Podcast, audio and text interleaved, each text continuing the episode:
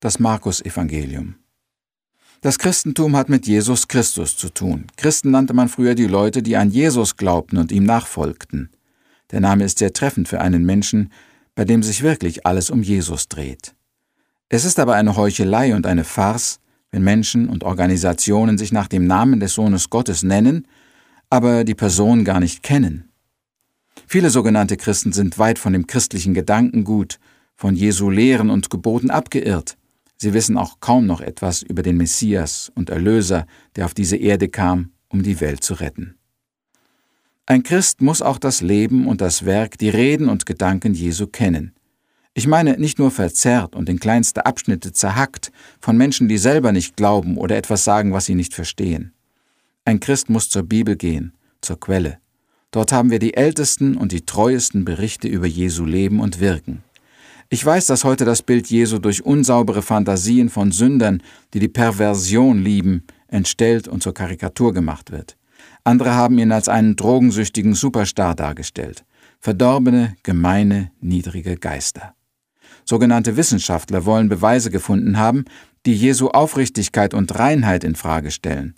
Theologen, denen die Bibel zu einfach war, haben komplizierte intellektuelle Erklärungen abgegeben oder die Existenz Jesu einfach wegargumentiert. Manche Revolutionäre haben Jesus vor ihren politischen oder humanistischen Karren gespannt und ihn so modifiziert, bis er schließlich irgendwie in ihre gottlosen und perversen Ideen oder Phrasen hineinzupassen schien. Viele haben mit dem Namen Jesus oder Christus Geschäfte gemacht und Treue und Anständigkeit vorgeheuchelt. Lass dir nicht von irgendwelchen zweifelhaften Menschen erzählen, wer Jesus war, sondern lies die Bibel. Sie berichtet ausführlich in einem sauberen Geist von Menschen, die Jesus kannten und ihn liebten, denen er mehr bedeutete als nur ein Paradepferd.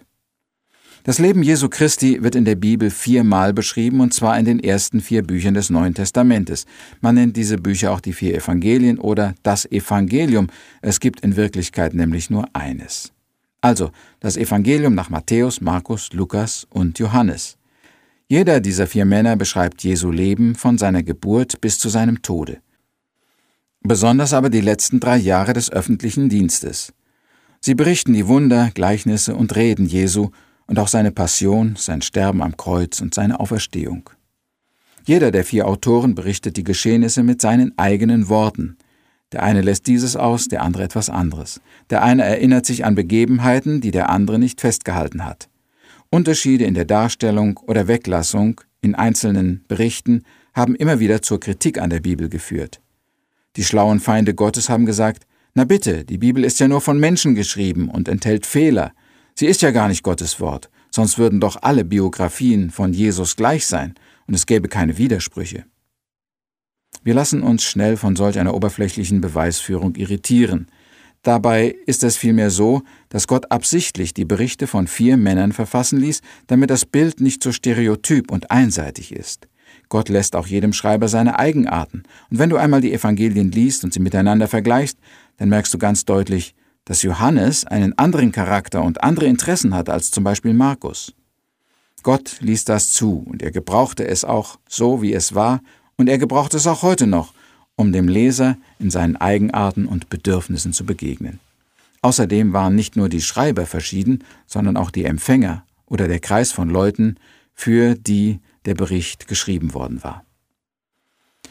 In unserem letzten Kapitel sprachen wir ein wenig über Matthäus. Er war ein Jude, ein ehemaliger Zöllner, der sich aber bekehrt hatte und Jesus nachfolgte. Matthäus schrieb für die Juden, Darum konnte er viele Zitate aus dem Alten Testament in seinen Text einflechten.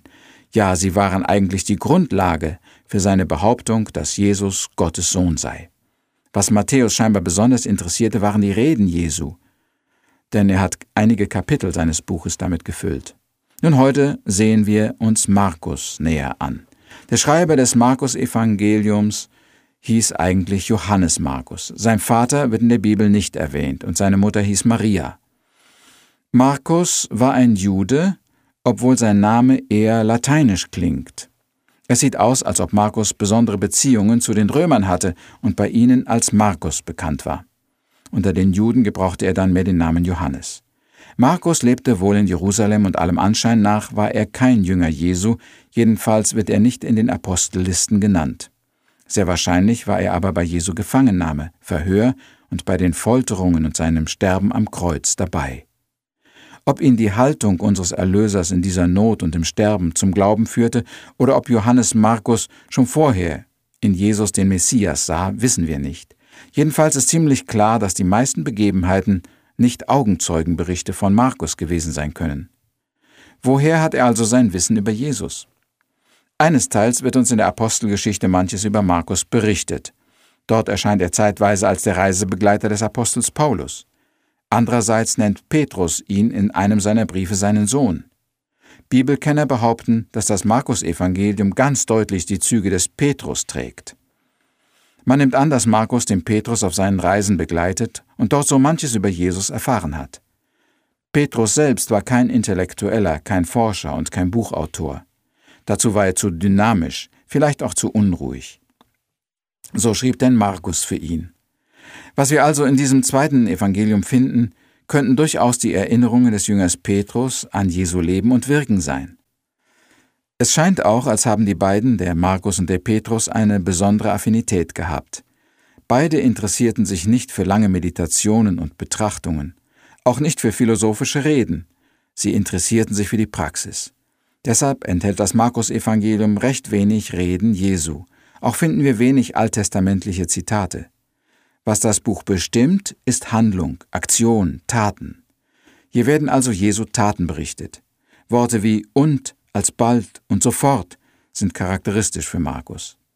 Er hält sich nicht lange bei einem Thema auf, sondern eilt schnell weiter. Sein Evangelium ist das kürzeste, aber auch das genaueste. Es wird nicht langweilig. 18 Wunder werden in diesem Buch beschrieben. Es zeigt Jesus in Aktion. Diese Charakteristika könnten auch Bibellesern gefallen, die sich nicht so sehr für die Lehren und Theorien des Christentums interessieren. Jedenfalls war diese Art Lebensbild etwas für die Römer. Sie kannten ja nicht das Alte Testament und die ganzen Traditionen und Gesetze der Juden. Was sie wollten, waren nicht Predigten, nicht Erklärungen oder Vergleiche aus dem Alten Testament, sondern sie wollten Taten sehen. Es sollte durch die Taten bewiesen werden, dass Jesus Gottes Sohn war. Ich sagte schon, dass Markus ein besonderes Verhältnis zu den Römern hatte. Vielleicht war sein Vater sogar ein Römer gewesen, so dass er ihre Denkweise und ihre Interessen oder auch ihre Glaubenshindernisse und Probleme kannte. Wahrscheinlich ist dieses Evangelium auch in Rom geschrieben worden und war wohl in besonderer Weise für die Gemeinde in Rom gedacht. Jesus wird von Johannes Markus als der Diener, der Knecht Gottes gesehen, der auf diese Erde kam, um das Werk Gottes zu vollbringen. Zu einem guten Diener gehören aber Fleiß und ein großes Arbeitspensum. Und dass Jesus sehr viel gearbeitet hat und unermüdlich den Menschen in ihren Nöten zur Verfügung stand, das sieht man deutlich im Evangelium nach Markus. Auch erwartet man von einem guten Diener, dass er gehorsam ist und das tut, was der Herr befiehlt. Markus zeigt in seinem Buch auch die Abhängigkeit Jesu von seinem Vater, die Untertänigkeit und den Gehorsam, selbst wenn es für ihn ganz schwer wurde auch als er zu leiden und zu sterben hatte. Jesus tat den Willen seines Vaters. Von einem guten Diener erwartet man auch Kraft. Nun, Jesus hatte wohl nicht außergewöhnliche physische Kräfte, jedenfalls wird es nirgends berichtet, aber er hatte übernatürliche göttliche Kräfte, mit denen er Wunder tun konnte. Er heilte Kranke und beherrschte die Natur. Jesus war nicht in erster Linie ein Knecht und ein Diener der Menschen, bestimmter Ideen oder Organisationen, sondern ein Diener Gottes, des Schöpfers der Welt. Jesus hatte ein erfülltes Leben. Es war viel, was er in den drei Jahren seines öffentlichen Dienstes vollbrachte. Das wollte Markus zeigen und damit beweisen, dass Jesus der Sohn Gottes sei, der vom Himmel kam, um Gottes Plan zur Ausführung zu bringen. Sein Auftrag war, die Sünde der Menschheit auf sich zu nehmen, damit der Einzelne das Leben habe, nicht nur das physische, sondern vor allem das geistliche, das ewige Leben. Lies das Evangelium nach Markus einmal rasch durch und dann sage mir, was es für einen Eindruck auf dich gemacht hat. Wir beten noch. Herr Jesus, es gibt so viel Beweise dafür, dass du wirklich der Sohn Gottes und der Erlöser der Welt bist, dass keiner zu zweifeln braucht.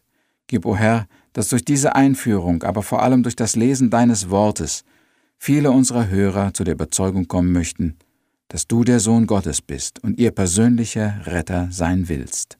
Amen.